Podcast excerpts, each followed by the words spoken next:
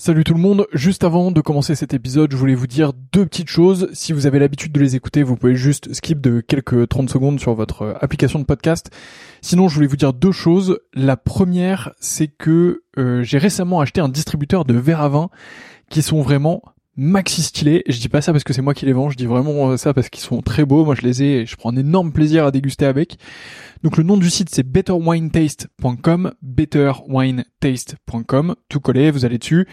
Les verres sont fabriqués en Allemagne, c'est des verres euh, qui sont euh, issus de l'entreprise Eich, euh, donc c'est vraiment très très beau, franchement le, buvant est très fin, les pieds sont magnifiques, je vous les recommande vraiment, c'est un plaisir, il y a toute une gamme, il y a un verre un peu universel pour le rouge, un verre universel pour le blanc, et ensuite il y a des verres qui dépendent un peu plus des régions, Bordeaux, Bourgogne, etc. Enfin ça vous avez l'habitude, c'est vraiment très cool.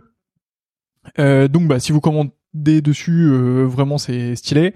Et euh, d'ailleurs, on fait aussi des prix B2B et des offres B2B. Donc si vous êtes vous-même producteur de vin ou si vous travaillez dans le milieu du vin et que vous souhaitez faire des coffrets, que vous souhaitez faire une collection euh, de verres particuliers, que vous souhaitez les faire graver pour votre domaine, votre château, pour recevoir, bah voilà, dites-moi, envoyez-moi un message. c'est une super manière de soutenir ce podcast. Et, et en plus, bah, c'est bénéf pour tout le monde. Donc mon adresse mail, c'est vsurvin.gmail.com vsurvin à gmail.com. Vous m'envoyez un message là-dessus et euh, bah, on fera quelque chose ensemble. Et sinon, bah, betterwinetaste.com et vous avez un code promo POTE euh, qui vous donne droit, je crois, à la livraison gratuite. Donc P-O-T-E-S. Vous avez la livraison gratuite surtout. Donc, euh, bah, c'est plutôt cool euh, pour vous. Deuxième point que je voulais vous dire, donc ça c'était le premier. Deuxième point, et après je vous laisse avec ce podcast, c'est que, euh, bah, comme vous le voyez, je m'investis de plus en plus dans le milieu du vin. J'ai vraiment envie de faire quelque chose dans le domaine, et donc du coup, je voudrais lancer une offre euh, qui consiste à faire votre cave à vin. Euh, donc, bah, si vous êtes dans le milieu du vin ou pas, et c'est un peu plus ou pas d'ailleurs, et que vous souhaitez bah, que je fasse un peu votre cave à vin, que je m'occupe un peu de vous, qu'on définisse un peu vos goûts ensemble, que je vous transmette mes trouvailles et que je vous envoie tout ça. L'objectif c'est de faire un système euh, un peu tout en un qui vous permet de d'avoir euh, bah, tout ce que vous voulez, que ce soit euh, patrimonial pour transmettre ou alors pour vous faire plaisir, pour être avec les copains ou un peu des deux. donc voilà, bah pareil, vous m'envoyez un mail v sur 20 gmail.com. Il n'y a pas encore de site web, donc bah désolé, mais mais en tout cas, bah, vous m'envoyez un mail et on pourra travailler ensemble avec grand plaisir. Donc voilà, vous savez tout. La première chose c'est betterwinetaste.com avec le code promo POTE, vous avez la livraison gratuite et vous allez voir des verres vraiment de fou furieux. Euh, et si vous êtes pro, euh, n'hésitez pas à m'envoyer un mail et on voit ça ensemble. Et euh, bah, de l'autre côté, je serais ravi de m'occuper de vos caves à vin, de vous trouver les meilleurs vins possibles pour ce que vous voulez, de vous faire une belle offre sur mesure et tout ça. Donc, bah, envoyez-moi un message et on fait ça ensemble. Voilà, je vous laisse tranquille. Bonne écoute, à bientôt.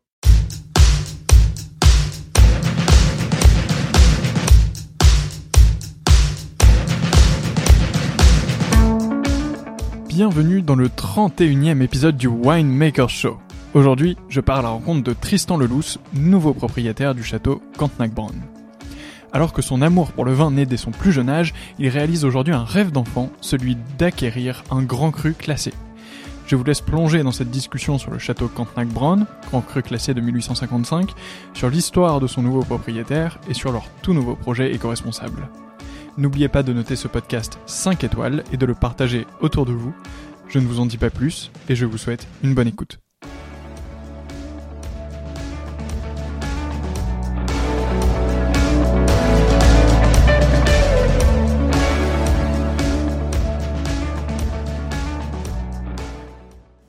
Bonjour Tristan.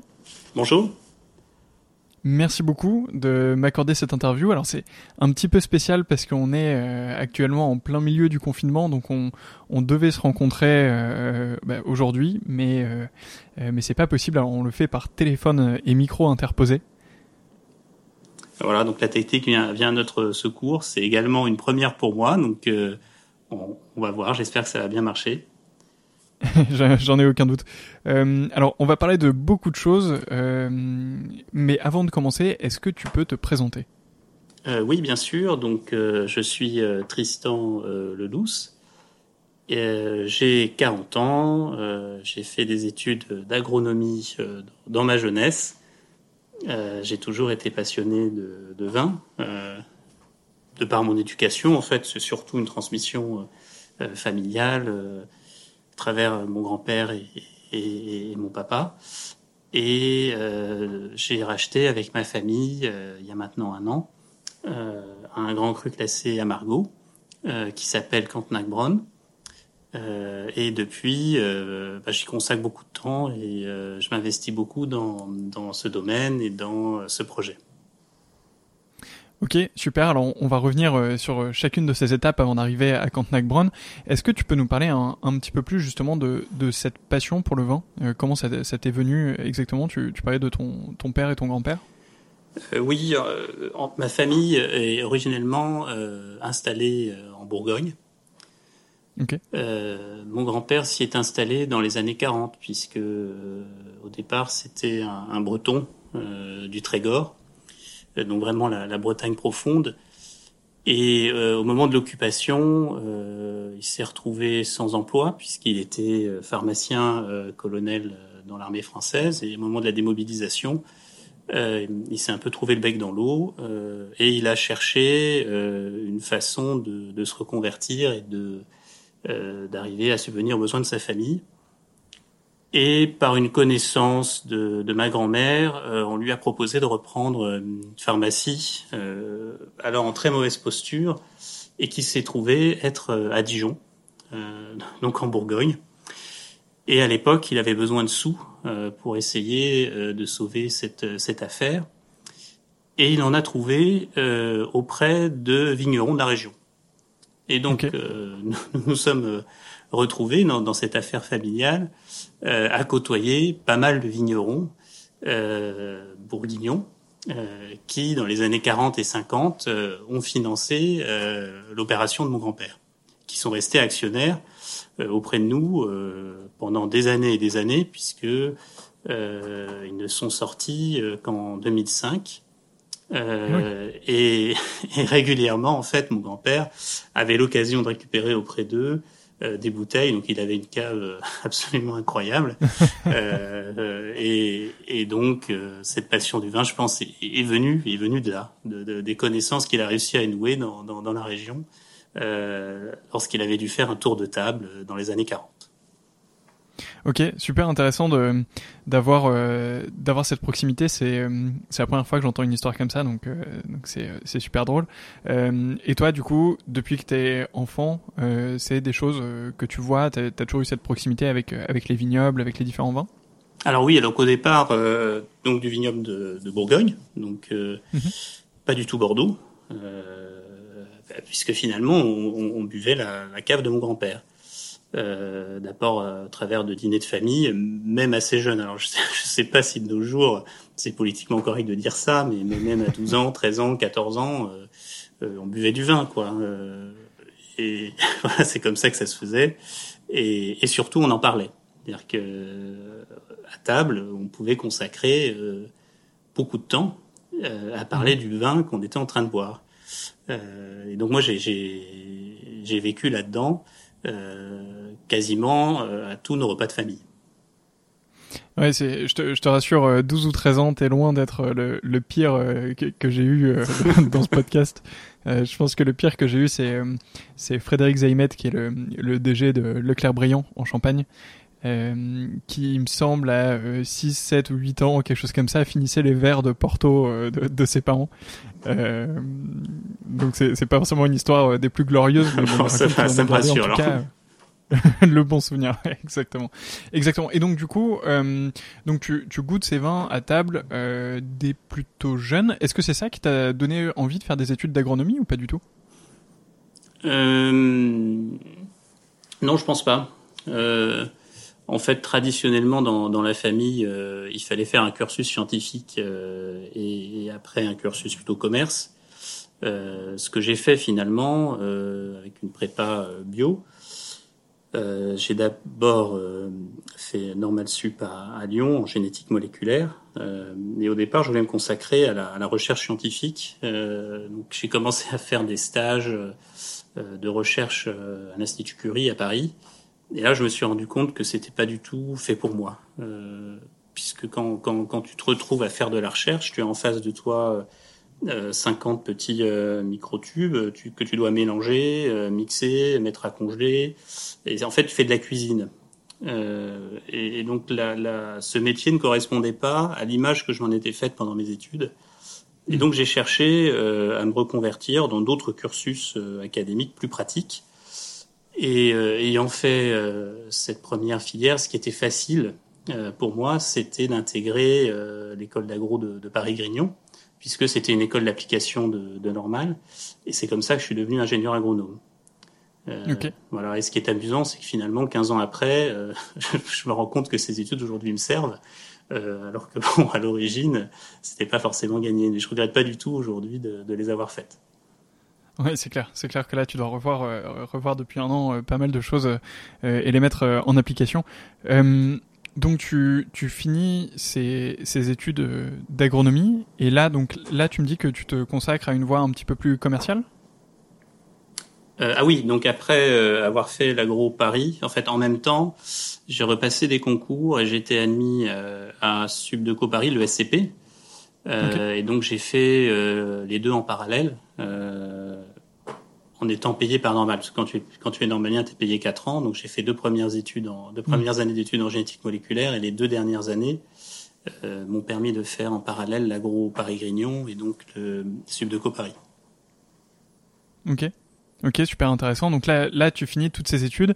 Euh, et comment se comment se passe le, le début de, de, ta carrière professionnelle? Est-ce que c'était déjà un peu lié au vin ou est-ce que ça reste une, une passion? Alors, c'était pas du tout lié au vin. Euh, en fait, mon, mon père m'a proposé tout de suite euh, de venir le, le, rejoindre avec mon frère. Euh, donc, je suis tout de suite intégré dans, dans, notre entreprise, qui est une entreprise de, de pharmacie. Qui est donc l'héritage que nous a laissé mon grand-père lorsqu'il s'est installé à Dijon. Et donc, je suis responsable de la finance dans ce groupe qui s'appelle Urgo. Je suis d'ailleurs toujours. et donc, jusqu'à l'année dernière, en fait, ma carrière professionnelle n'avait absolument rien en commun avec le monde du vin. Ok, c'est quelque chose que tu J'espère quand même que tu l'as gardé euh, en passion et que tu as, as continué à, à, découvrir de belles bouteilles et, et, à les déguster et à en parler. Euh, donc ma connaissance euh, de Bordeaux euh, est arrivée assez tardivement, euh, puisque c'est quand j'ai rencontré ma femme qui était bordelaise et qui faisait ses études à l'école de la magistrature à Bordeaux. Mm Et donc je venais la voir le week-end. Et c'est comme ça, finalement, que j'ai pu euh, découvrir cette ville, euh, ses vins, et surtout la région, puisque euh, lorsque je venais lui rendre visite, bah, on prenait une voiture et on se promenait dans le vignoble. Euh, et, j'ai vraiment eu un coup de cœur pour, pour la région, pour ses vins. Euh, ça m'a plu tout de suite euh, et de façon très forte. Alors je sais pas si c'était lié avec la, rencontre de ma femme aussi en parallèle. Hein, donc euh, après, mais j'ai un souvenir très fort de, cette période et des, moments que j'ai passés là-bas. Euh, D'ailleurs, depuis, euh, je ne passe plus mes vacances en Bretagne, mais, euh, mais vers Bordeaux, sur la côte atlantique, au Cap Ferret. Et, et j'ai à partir de là noué un attachement très fort avec cette région. Euh, et avec ses vins. Alors, ce qui est amusant, c'est que euh, lorsque j'ai rencontré ma femme, moi, je, buvais surtout euh, des vins de Bourgogne. Elle buvait surtout du Pessac-Léognan. Et euh, finalement, c'est une découverte croisée. et j'ai découvert avec elle le, le Bordeaux. Et aujourd'hui, je préfère très largement les vins de Bordeaux à tous les autres, même si évidemment, il y a des vins de qualité partout. Euh, et elle préfère le vin de Bourgogne. Donc finalement, on n'a jamais réussi à converger sur cette histoire. Voilà. Donc euh, bon, c'est marrant. Il y a, y a, des sujets sur lesquels on n'arrive jamais à se rejoindre. bon, c'est super marrant. C'est euh, j'ai une histoire qui est un tout petit peu euh, similaire. C'est aussi c'est aussi comme ça que j'ai découvert un petit peu le, le vin de mon côté, en tout cas. Euh, et, euh, et, de la même manière à Bordeaux, euh, justement en allant, en allant bah, y faire un tour et, et, en essayant d'aller découvrir chacun des domaines et en me disant que justement je voudrais m'y intéresser plus pour mieux comprendre et pour, et pour avoir l'occasion de comprendre beaucoup mieux ce que je ce que je goûte, ce que je déguste. Euh, et, et c'est comme ça que 20 sur 20 et que le, le podcast euh, est né. Donc donc c'est c'est assez rigolo comme histoire. Euh... Et c'est vers quel âge que tu, euh, que tu as commencé à faire ces visites? Euh, moi, c'était, euh, j'avais, euh, alors je suis encore assez jeune, mais je, je devais avoir 20, 20 21 ans. D'accord. Quelque chose comme ça. Donc là, j'en ai 24 maintenant, donc ça, ça fait 2-3 ans, peut-être un tout petit peu plus, mais, mais, mais ouais, non, c'est, c'est comme ça que ça a commencé aussi. Donc tu, tu as ces, ces responsabilités euh, dans le, dans le groupe Urgo, du coup, depuis, euh, euh, depuis plusieurs années. Euh, et euh, donc forcément, j'aimerais beaucoup que tu me racontes comment ça s'est passé euh, euh, cet achat de Cantenac Brown. Euh, mais avant d'aller là-dessus, est-ce que tu peux juste me dire comment ça s'est passé de prendre la décision d'aller chercher un domaine viticole à acheter? Est-ce que c'était on a envie d'avoir cette aventure collective euh, en famille, d'aller euh, acheter un domaine viticole. Quasiment peu importe où ça se trouve, euh, pour, peu qu'on trouve euh, bah, une pépite à acheter, quelque chose qui a une belle histoire et, qui fait du beau vin. Ou est-ce que c'était un, coup de cœur euh, sur un endroit? Est-ce que ça a été une opportunité? Comment ça s'est passé cette décision entre vous de, se dire euh, on va investir dans un, domaine viticole? Euh, en fait, c'est un projet de très long terme. Euh, c'est rentrer dans une aventure comme ça, euh, ça nous a pris 7 ou 8 ans. Euh, donc au départ, c'est moi donc qui ai fait cette proposition à mes deux frères et, à mon père, en leur disant bon, ce serait quand même extraordinaire de, pouvoir avoir une aventure collective dans le vin, puisque ça nous intéressait tous. C'est moi qui ai proposé Bordeaux, de par l'affinité que j'avais avec cette région, mais eux étaient assez ouverts et, même propriété en Bourgogne euh, aurait pu même passer comme, comme plus naturel, puisqu'on avait des attaches dans la région Mhm. et ils m'ont laissé un petit peu faire. Euh, donc j'ai commencé par rendre visite euh, à plusieurs gérants de propriétés à Bordeaux pour essayer de comprendre comment ça se passe, puisque je n'y connaissais pas grand-chose, hein, en tout cas dans, dans l'opérationnel, dans ce type de propriété, la façon dont elles étaient gérées, les grands enjeux auxquels elles sont confrontées. Euh, et j'ai donc pu rencontrer, euh, simplement par contact, euh, et en prenant rendez-vous différentes gérants de propriété. Euh, donc ça, c'était il y a sept ans, dont José Sanfin, que j'ai vu à Cantenac-Bronn. On a passé quelques heures ensemble. Il m'a extrêmement bien accueilli. Et ça, m'a tout de suite plu. La propriété m'a plu, le contact avec José m'a plu, et j'ai gardé ça en tête euh, depuis lors.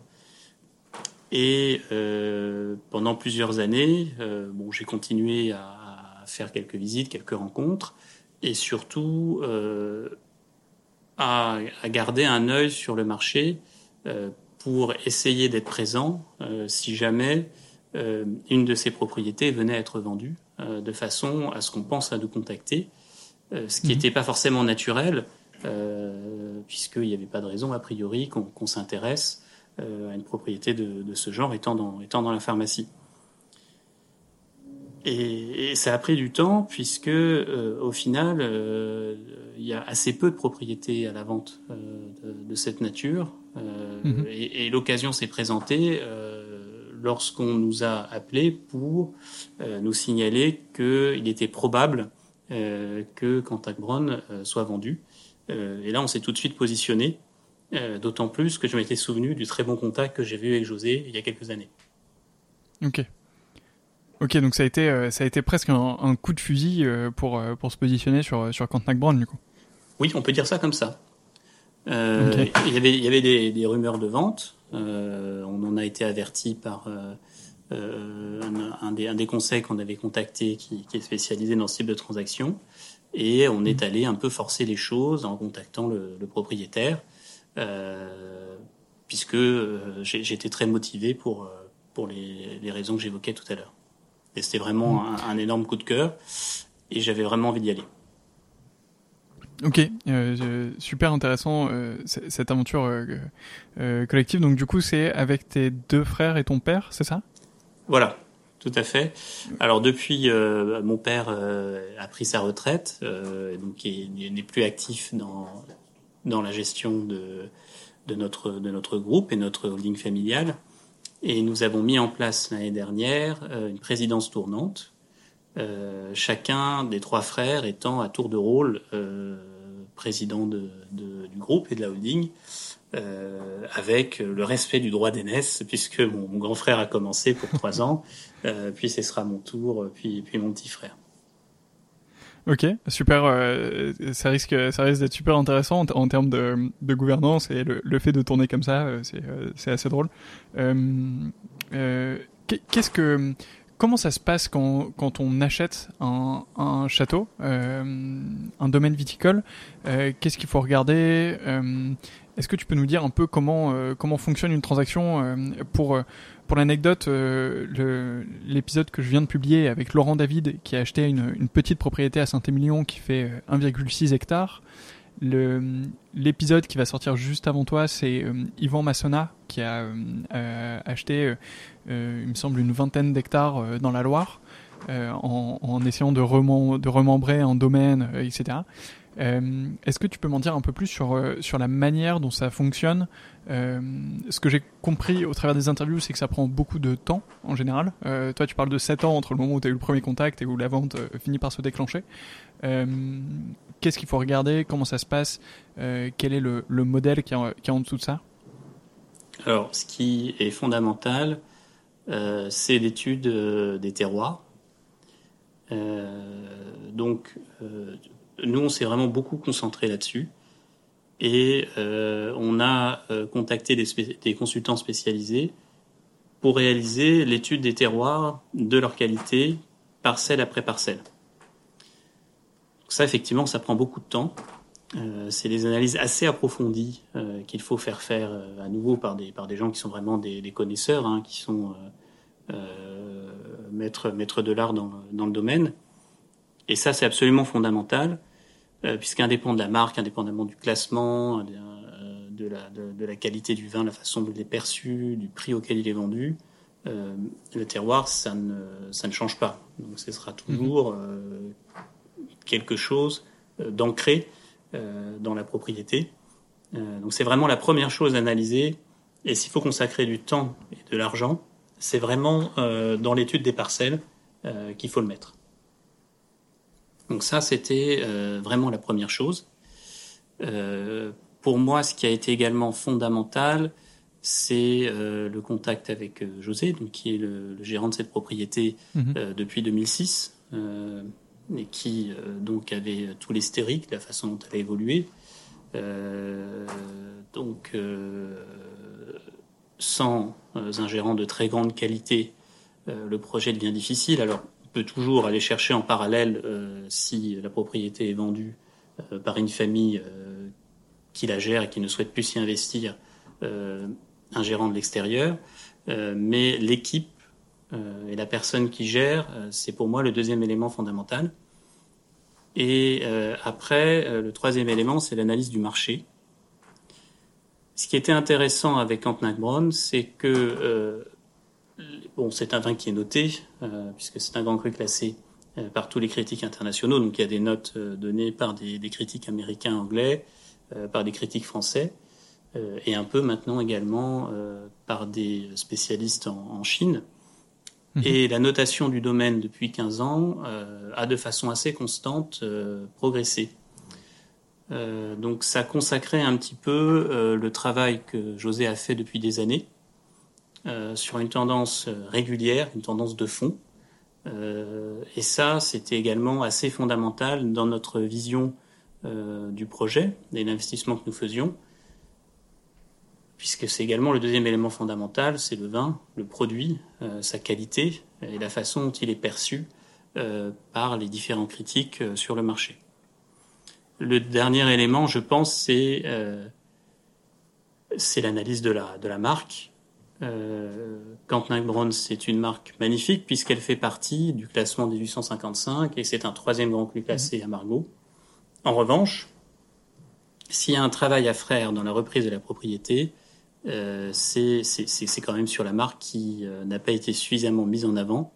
Euh, je pense par manque peut-être de moyens de l'ancien propriétaire qui, qui n'a pas suffisamment investi pour qu'elle soit connue et présente. Et, c'est peut-être là, avec la progression, enfin la continuation plutôt de, l'amélioration de la qualité des vins, qu'il faut que nous, travaillions avec José, puisque c'est Cantenac n'est pas suffisamment connu par rapport à la qualité des vins, par rapport à sa notation et par rapport à son positionnement dans le classement des 855. Hmm.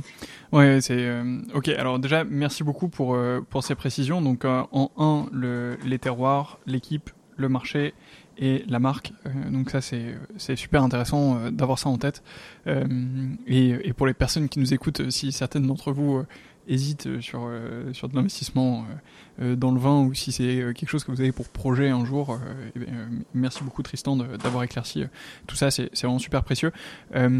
sur la marque, effectivement, je suis, je suis assez d'accord. Pour, pour l'anecdote, pendant le précédent confinement en, avril dernier, j'avais écrit un, un, un livret sur la, la, communication des grands crus de 1855 il est toujours, euh, il est toujours disponible euh, sur mon site et, euh, et bien sûr, je te l'enverrai juste après cette interview, puisque j'avais analysé la communication digitale de, de, tous les grands crus de 55, euh, en prenant en compte la présence sur les réseaux sociaux et euh, le référencement naturel de, des sites web euh, de ces différents de ces différents domaines.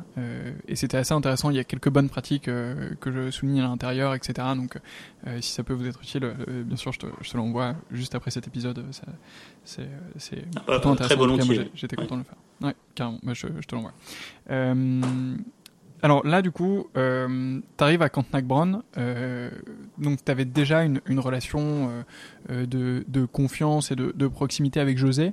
C'est quoi le, premier jour C'est quoi ton premier jour à Cantenac-Bronn alors je, alors, je m'en souviendrai, je pense, toute ma vie. Quand on réalise un investissement comme ça, de cette nature, puisque c'est, ça peut pas être un hobby pour nous, compte tenu des des moyens que nous avons investis dans, ce projet. Donc c'est quelque chose d'important.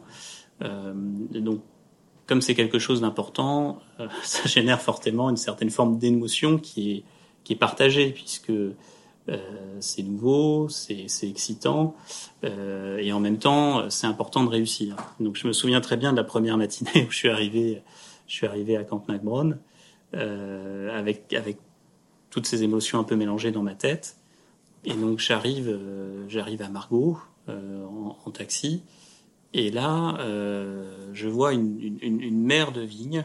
on se rend pas compte lorsqu'on lorsqu'on n'a pas visité ces, appellations. Et à Margot en particulier, vous avez ce, plateau couvert de vignes et en fond, je vois apparaître ce château qui est vraiment très particulier. C'est un château euh, extraordinaire, je pense un des plus remarquables du Médoc, euh, avec une architecture Tudor. Et il émerge de cette mer de vigne complètement au, fond de cette, de cette vision que j'ai. Euh, et c'était un matin où il y avait, je crois ce que les Bordelais appellent ça, le, voile de la mariée, cette espèce de petite brume euh, qui mm. peut apparaître euh, lorsqu'il a fait un peu froid la nuit. et c'était une vision, une vision extraordinaire. Voilà, donc j'avais euh, toutes ces émotions mélangées dans ma tête et j'ai vu apparaître ce château euh, très attirant dans ce paysage. Euh, c'est vraiment une vision dont, je me souviendrai toujours. C'était ma, première matinée à Margot et, en fait voilà je remercie beaucoup en fait au passage mes, deux frères pour m'avoir permis de réaliser ce projet puisque vivre des moments comme ça dans sa vie je pense c'est c'est important donc je suis voilà, je, me souviendrai vraiment toujours à nouveau de ce, matin et de mon arrivée là-bas. Et c'était un moment merveilleux. Le, c'est vrai que l'architecture du château est, est absolument euh, spectaculaire. Euh, il est, il est ouvert aux visites d'ailleurs? Enfin, sûrement pas en ce moment, mais euh, mais en règle générale, il y a, il y a un petit peu de, de visites? Oui, oui. Alors donc, on a une, une personne qui s'en occupe, mais Eva à plein temps. Alors évidemment, avec le confinement en ce moment, c'est pas le cas, mais il l'est depuis de nombreuses années avec des visites qui sont euh, très bien perçues. On, est très bien noté euh, sur, euh, sur Google. Euh, mm. Maëva fait un travail de très grande qualité. et, et c'est quelque chose que nous souhaitons renforcer. Euh, parce que le, le fait d'être à euh, nous donne une certaine proximité par rapport à la ville de Bordeaux. Euh, Et c'est finalement assez simple de faire venir des gens pour des visites œnologiques. Et on a en plus du château un autre atout, qui est un parc euh, très grand, euh, qui est juste derrière. Donc on découvre le château traversant les vignes. Et de l'autre côté, vous avez ce très grand jardin qui a été aménagé au XIXe siècle. je pense au départ par John Lewis Brown lorsqu'il a fondé ce domaine. et dans ce parc, vous avez une rivière et une collection d'arbres rares. donc c'est vraiment un potentiel assez extraordinaire pour faire découvrir le vin de Bordeaux, le, Margot. Euh, donc pour moi, c'est dans le projet quelque chose d'important et nous souhaitons fortement développer également les visites et le no-tourisme à la propriété. Super sympa, mais en tout cas, si, euh, euh, si vous écoutez ce podcast, le message est passé et que vous êtes, vous en fin de, confinement et vous cherchez un endroit pour vous évader un peu et pour aller déguster du très bon vin et profiter de la vigne, euh, le château Cantenac-Brand euh, à Margaux est, bien sûr là pour vous accueillir, donc euh, n'hésitez pas. Et c'est vrai que l'architecture est vraiment magnifique, donc ça vaut le coup en tout cas. on a parlé un, tout petit peu de, ton premier jour, de ton arrivée à Margaux. comment comment est-ce que tu as été accueilli aussi à, à Margaux On parle on parle souvent de quand, il y a un nouveau venu comme ça dans, dans le vin, euh, c'est toujours quelque chose qui est important euh, localement. Euh, comment est-ce que ça s'est passé un peu avec tes voisins et avec et avec les autres crus de, de, Margot? Alors, on m'avait un petit peu averti, on m'avait fait un petit peu le même discours que, que Bordeaux était un milieu un peu fermé. Mhm. C'est vrai qu'il y a de nombreuses familles qui sont là depuis très longtemps. et moi, je dois avouer que j'étais remarquablement bien accueilli euh, à Bordeaux. Euh, tout de suite après l'acquisition, euh, j'ai commencé par rendre visite à nos principaux clients. En fait, la place de Bordeaux, les mhm. courtiers, les négociants. donc j'ai fait ça un peu en mode roadshow. J'ai fait une trentaine de rendez-vous sur sur une semaine pour me présenter, donner les, les, les, premières indications du projet, de savoir là où nous voulions aller. Et j'ai fait des rendez-vous de grande qualité euh, avec des gens qui m'ont euh, très bien accueilli parce que euh, notre projet avait un certain nombre d'atouts. Le premier d'entre eux, c'était qu'il soit incarné par une personne et que la transaction soit faite par une famille. Et j'ai compris qu'à Bordeaux, c'était quelque chose d'important. Euh, et c'était également une demande de cette place de, conserver un esprit familial dans la gestion de ses propriétés. Hmm. Euh, donc même si on n'avait pas d'attache à Bordeaux, enfin je, je, connaissais absolument personne euh, en arrivant, euh, on a été plutôt très bien accueillis. Alors je connais pas tous mes voisins encore, euh, donc je suis allé déjeuner à quelques quelques restaurants un petit peu autour, en fait, un petit peu pour rencontrer du monde, je dois le dire, parce que José m'avait indiqué que c'est là que certains propriétaires ou gérants des, vignes un petit peu aux alentours euh, aller déjeuner.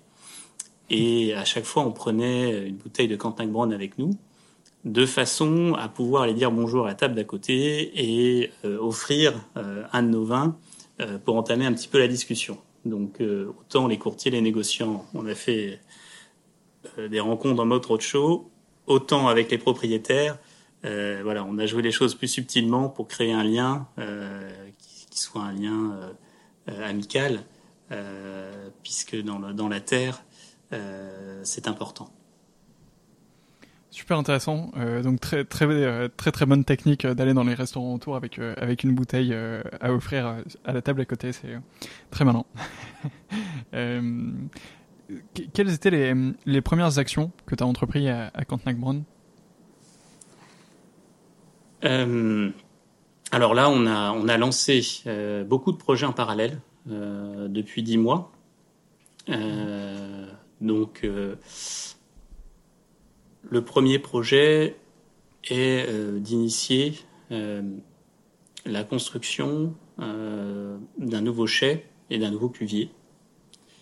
L'idée étant d'aller encore plus loin dans la progression qualitative du vin. Pour faire ça, il nous fallait un nouvel outil euh, de façon euh, à avoir encore plus de précision dans l'assemblage, ce qui nécessite un cuvier avec des cuves de beaucoup plus petite taille.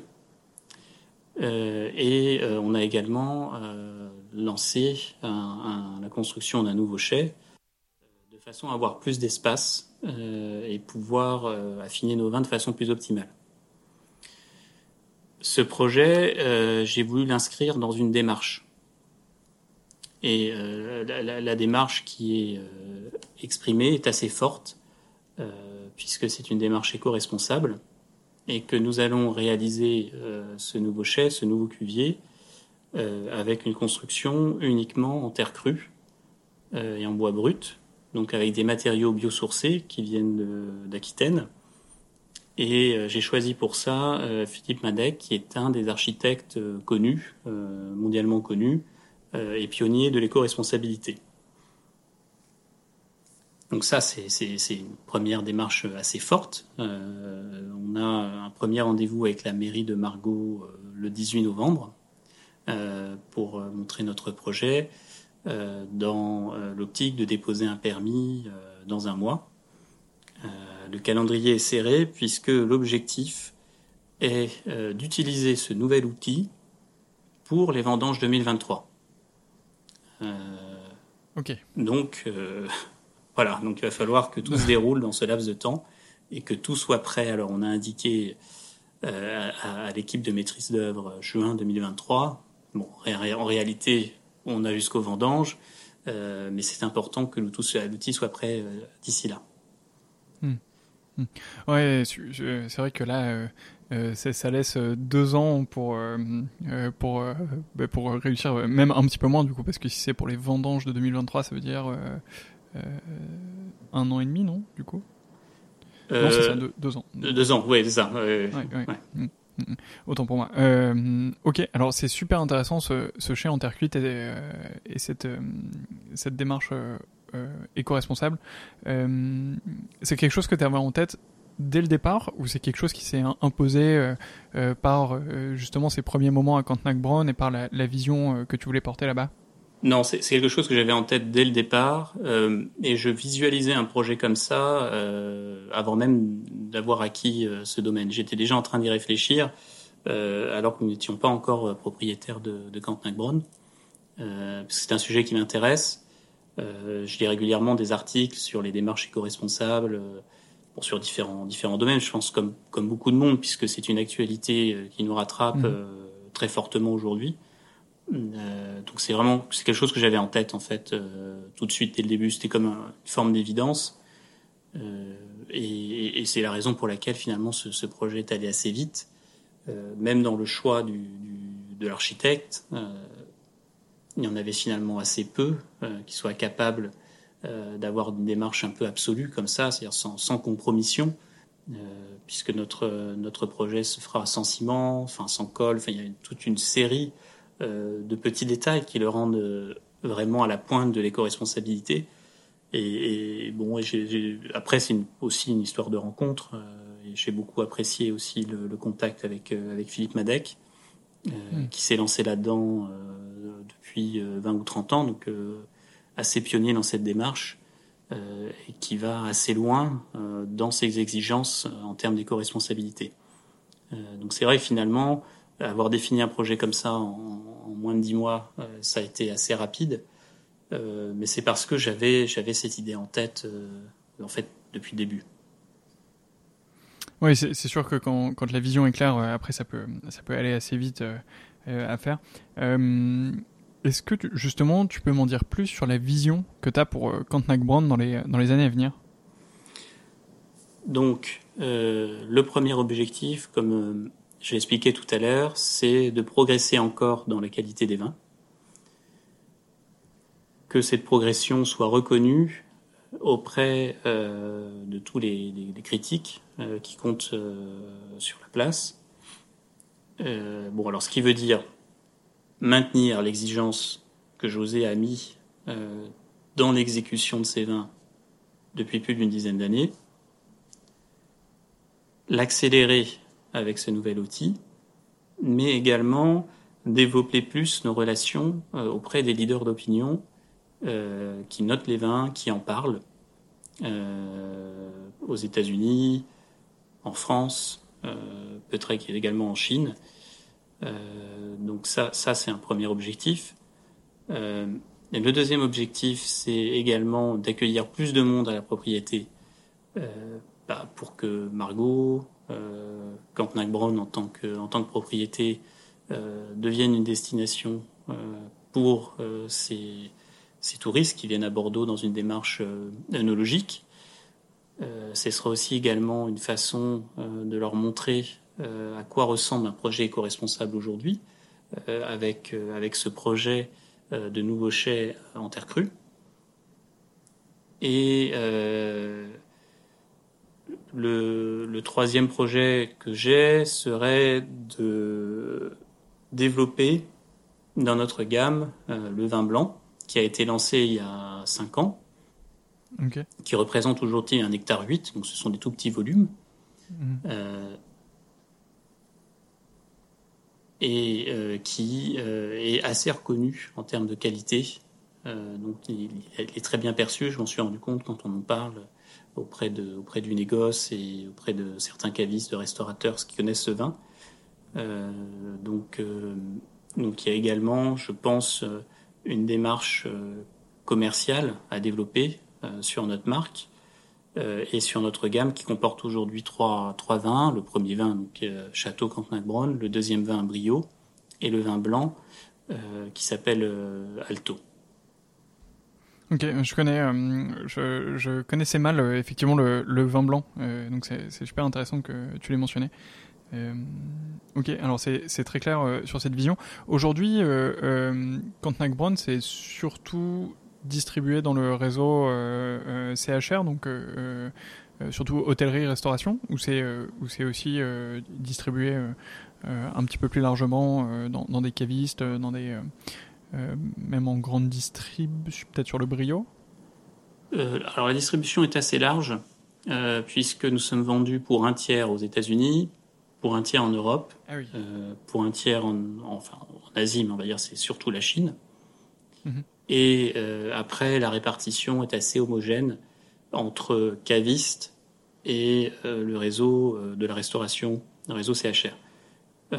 Donc le vin est plutôt bien distribué auprès d'un panel de, négociants qui,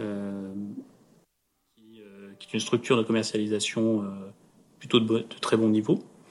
Euh, donc notre travail, euh, il est vraiment double améliorer la qualité des vins et améliorer la présence de la marque. Euh, et pour faire ça, il faut qu'on arrive à convaincre les leaders d'opinion, puisque le marché du vin, c'est un marché de prescription. Mhm. Oui, c'est très vrai. C'est très vrai. Euh, tu, tu, mentionnais l'Asie juste avant en disant surtout la Chine. Est-ce que tu vois aussi apparaître euh, euh des nouveaux marchés émergents? Ce matin, j'avais j'avais une discussion un peu plus tôt ce matin sur notamment sur le Vietnam et le Cambodge, qui pourraient être des, nouvelles débouchées pour pour les grands vins français. Est-ce que c'est quelque chose déjà que tu vois en termes de, signaux faibles ou pas encore? Alors à mon niveau, c'est difficile de le dire. Pourquoi mm. pas hein. En fait le, la place de Bordeaux, euh, c'est une place d'une efficacité, extraordinaire euh, pour pénétrer les nouveaux marchés. Euh, puisqu'avec ce système de, de, courtage et de négoce, vous pouvez proposer une grille de prix cohérente, une logistique efficace, quasiment partout dans le monde. Donc c'est la raison pour laquelle finalement Bordeaux a acquis une place de leader, euh, puisque la place euh, fonctionne merveilleusement bien pour avoir un, un, primo accès dans les nouveaux marchés. donc je ne pense pas que le, marché soit fermé et je suis certain qu'il y aura quelques pays qui s'ouvriront au vin de Bordeaux. après, à mon niveau, c'est difficile de dire si le Cambodge, le Vietnam représentent un potentiel particulier. Euh, ce que je vois euh, de mon côté, et en particulier pour le vin blanc, euh, c'est le Japon, euh, puisqu'on vend beaucoup, alors je ne sais pas pour quelle raison, c'est peut-être historique, euh, mais on vend beaucoup de vin blanc au Japon, et ça reste une tendance assez ferme, en tout cas pour Quentin. Ok, super intéressant. Alors pour pour les personnes qui nous écoutent, euh, donc Tristan, tu, tu mentionnes la place de Bordeaux. Euh, en fait, ça, regroupe le, les négociants et courtiers du coup en vin euh, qui sont à Bordeaux, auprès desquels les châteaux euh, euh, vendent leur vin. donc en fait, les, les clients des, des châteaux de Bordeaux, des grands crus de Bordeaux, sont les négociants qui ensuite, eux, s'occupent de le distribuer partout dans le monde. J'ai pas dit de bêtises? Non, non, non, c'est tout à fait ça. Ok.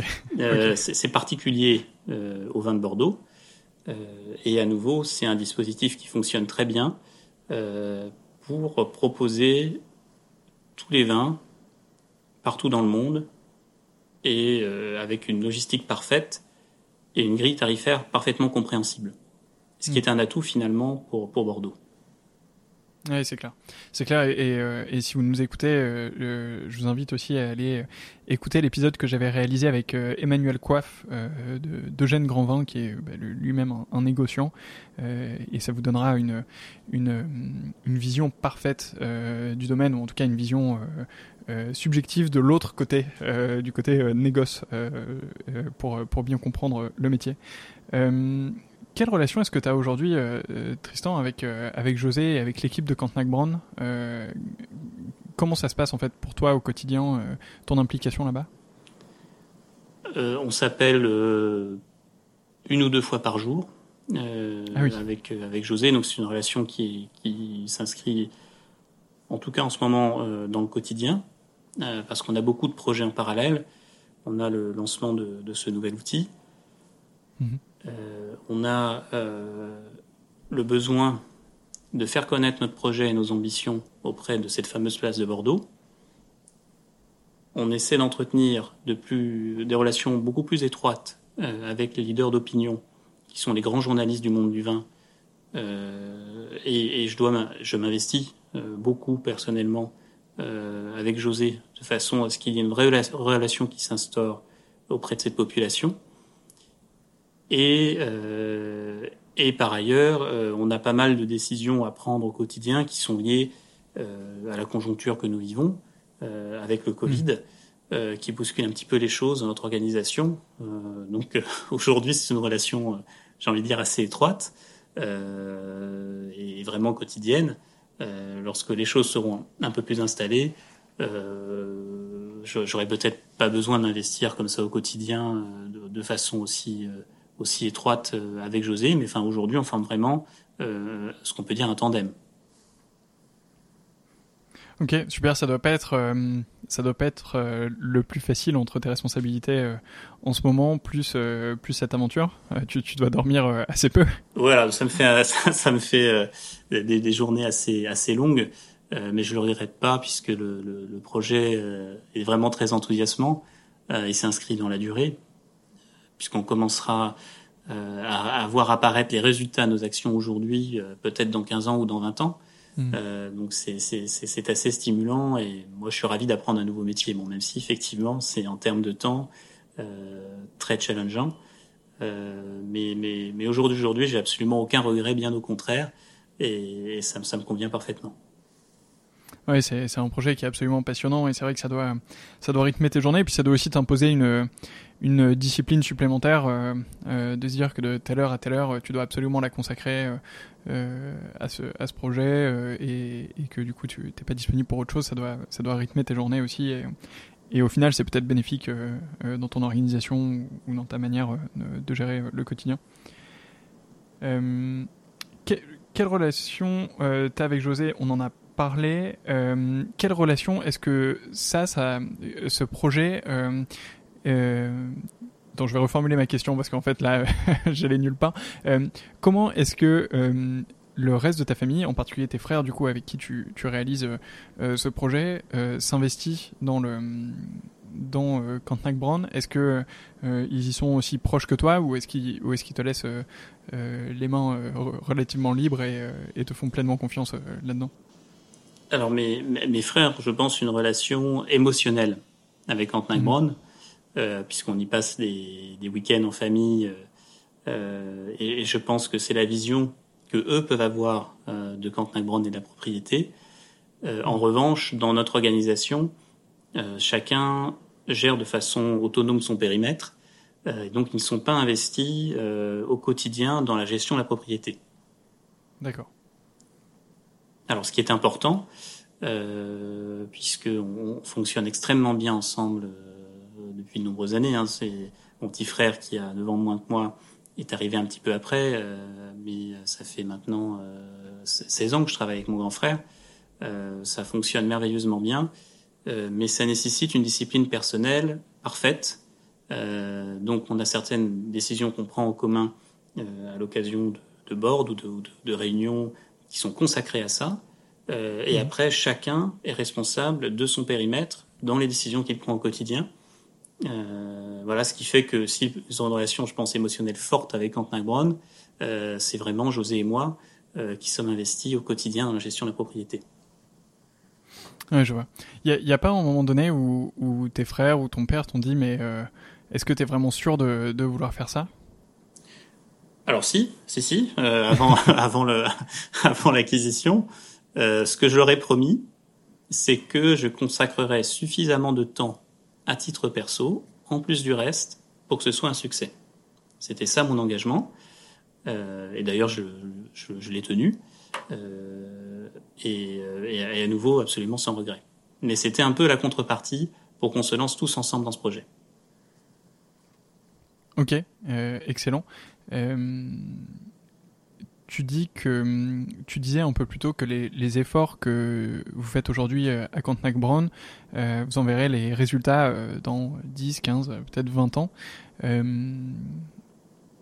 que ça c'est pas un peu est-ce que c'est pas un peu frustrant parfois de se dire justement tu pars de quelque chose qui existe déjà et tu dois certes le sublimer mais mais tu as une une une sorte de lenteur qui est normale, qui est forcément due à la nature, à, à, aux travaux qu'il faut faire, etc. Mais est-ce que c'est pas quelque chose euh, euh, où parfois tu t'impatientes un peu? On, a, on est un petit peu habitué à ça. Euh, dans, dans la pharmacie, on, on, gère des projets de recherche où finalement on réalise oui. l'investissement aujourd'hui pour un produit euh, pour lequel on, on, aura une autorisation dans 10 ans, qui sera commercialisé dans 12 et qui pourra devenir euh, un des leaders du marché dans 15 ou 20 ans. Donc cette gestion du temps long, c'est un peu un, une ADN que nous avons euh, depuis très longtemps. Euh, et, et, ça fonctionne bien finalement avec une entreprise familiale. Euh, donc on a un petit peu l'habitude de gérer des projets comme ça. Euh, ce qui est intéressant avec Quentin Brown, c'est qu'il y a quand même des décisions qui sont prises, qui ont des répercussions euh, rapides. Et donc il y a, c'est vrai, des cycles de temps longs mais il y a également euh, une série de petits succès ou de petites victoires que l'on peut avoir. Euh, donc c'est un peu les deux. Ouais, c'est super intéressant. C'est vrai que ce, ce parallèle avec euh, avec le milieu de la pharmacie et de la santé est, est, est ultra intéressant. Euh, effectivement, dans, dans, la gestion euh, dans la gestion du temps long. Euh, super. Écoute, Tristan, j'ai fait déjà un beau tour.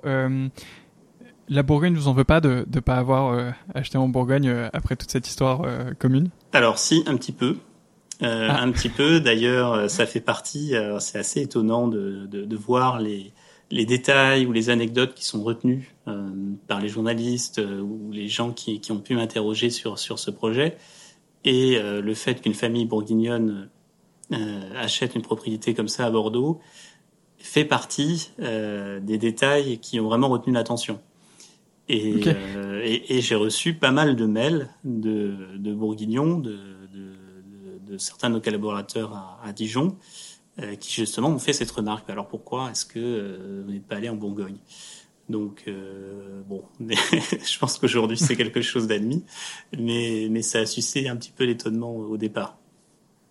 Ok, euh, euh, marrant, mais euh, ce sera ce sera pour le pour le deuxième ou pour ou pour le troisième une fois que une fois que quand Brown aura été euh, pleinement euh, pleinement un succès et que et que tu auras envie d'en faire 2, 3, 10 dans le futur.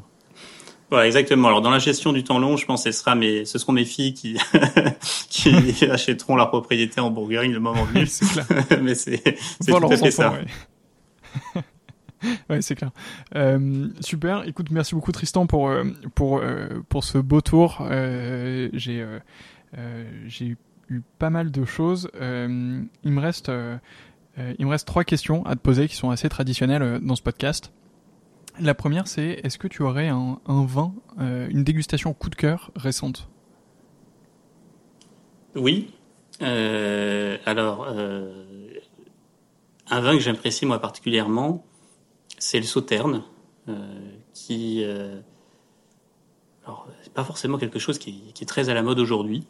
Euh, mhm. J'en bois pas forcément très souvent, mais trois quatre fois par an, euh, je, je m'ouvre quand même une petite bouteille de sauterne, soit avec un foie gras, soit avec une salade de fruits. Euh, fait partie de mes petits péchés mignons.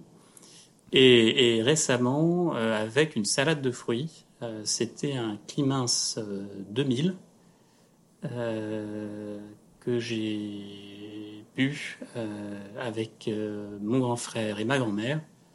Et euh, un petit peu frais, c'était absolument exceptionnel.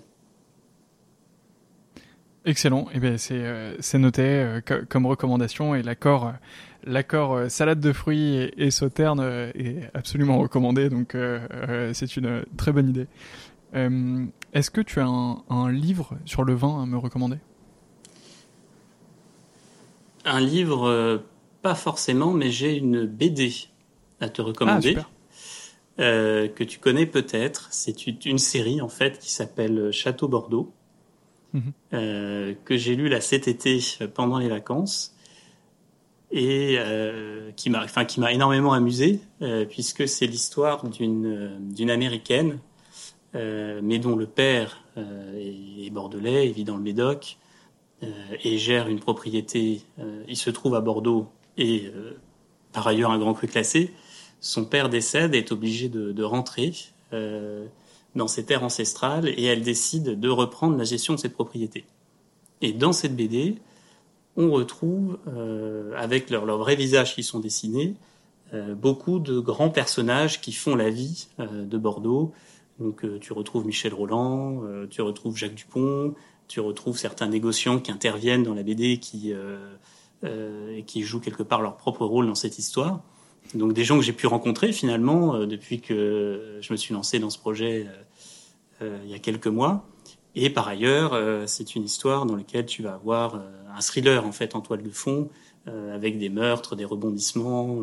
bon après, il y a, y a, toute une, toute une quelque chose de, de, de romancé, d'inventé, mais autour de la vie de Bordeaux euh, et en particulier du Médoc. Ça, ça m'a énormément plu. Super, très belle recommandation. Euh, effectivement, on me l'avait déjà recommandé dans, un des précédents épisodes et, euh, c'est une une BD qui est super intéressante pour comprendre aussi le fonctionnement justement de la place de Bordeaux et, les interactions entre les différents personnages. Donc euh, effectivement intéressant et, euh, et, euh, et, une lecture qu'on recommande. et pour finir, est-ce que tu as un invité à me recommander pour un prochain épisode de ce podcast? Alors écoute, oui, une personne que j'ai rencontrée avec José il y a quelques mois. et c'est une rencontre qui a été à la fois très chaleureuse euh, et, forte en, découverte, parce que c'est quelqu'un que j'ai trouvé très généreux. Euh, c'est Éric Baumard, le chef sommelier euh, du 5, donc le restaurant du Georges V à Paris, euh, qui euh, a eu l'amabilité, lorsque nous sommes venus déjeuner, de, passer un très long moment avec nous, euh, qui nous a fait découvrir quelques coups de cœur, avec qui on a pu discuter longuement. Et c'est une personnalité que j'ai trouvée extrêmement attachante, euh, qui m'a beaucoup plu. Ce que je trouve intéressant, euh, c'est euh, dans le monde du vin, on peut découvrir énormément de choses et c'est un milieu de passionnés. Mhm. Ce que je trouve dommage, c'est qu'il y a beaucoup également de, de, snobisme dans le milieu du vin euh, mhm. et, et, finalement de positionnement social, alors que euh, pour moi, euh, c'est uniquement du plaisir. Il n'y a pas de, il a pas de raison de de, de, de, considérer avec snobisme un moment qui est un moment de pur plaisir. Et, et Eric Baumard, il s'inscrit pas du tout là-dedans. C'est-à-dire qu'il fait découvrir ce qu'il connaît, il fait découvrir cette passion avec beaucoup de générosité, de façon extrêmement simple. Euh, et j'ai passé vraiment un moment euh, extrêmement agréable avec lui. Excellent, eh bien c'est noté. Alors je, je, contacte, je contacterai Eric euh, dans les dans les semaines qui viennent en espérant pouvoir l'interviewer et en espérant pouvoir le rencontrer à, à, la fin de, de ce deuxième confinement qu'on est en train de vivre en ce moment. Euh, ça doit pas être facile pour justement tous les sommeliers et tous les restaurateurs, donc on leur passe le bonjour au passage et on leur souhaite beaucoup de courage. Tristan, merci beaucoup pour, pour cette interview. J'ai appris plein de choses. Bah, merci à toi. Moi, j'ai passé un très bon moment. Super, j'espère euh, qu'on aura du coup l'occasion de, euh, de se retrouver euh, dans les semaines qui viennent, cette fois-ci en vrai au moins pour, pour échanger une fois ensemble de, de visu.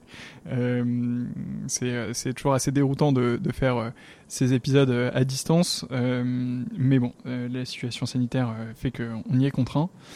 Euh, pour celles et ceux qui nous écoutent, si vous avez aimé cet épisode et si vous êtes encore là après euh, euh, presque une heure d'interview, j'en doute pas, donc n'hésitez pas à le partager autour de vous et notez-le sur Apple Podcast, mettez-y la note de 5 étoiles pour qu'il remonte dans les classements et qu'il soit visible par le plus grand nombre. Tristan, je te souhaite du coup beaucoup de, beaucoup de courage, beaucoup de succès dans cette aventure. J'ai aucun doute sur, sur l'équipe et, et sur ce que vous allez faire, ça a l'air absolument génial. Ben, merci beaucoup et puis euh, euh, bon courage également à toi. Je trouve ça fantastique comme ça de faire partager euh, le monde du vin à travers à travers des, blogs, des interviews. J'ai vraiment passé un bon moment et, et effectivement, j'espère qu'on aura l'occasion de se voir pour de vrai et, et peut-être autour d'une bouteille de Campnac Brown, ce qui, ce qui serait assez sympa compte tenu du sujet. Allez, avec plaisir. À bientôt. À bientôt, merci. Merci. Au revoir.